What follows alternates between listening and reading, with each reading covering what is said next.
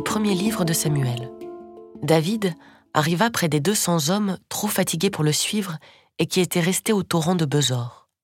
Ils se portèrent à la rencontre de David et de sa troupe. David s'avança avec sa troupe et les salua.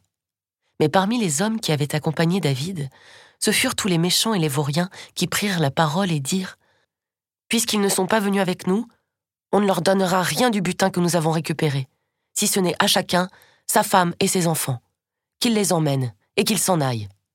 Mais David déclara Non, vous ne ferez pas cela, mes frères, avec ce que le Seigneur nous a donné. Il nous a gardés.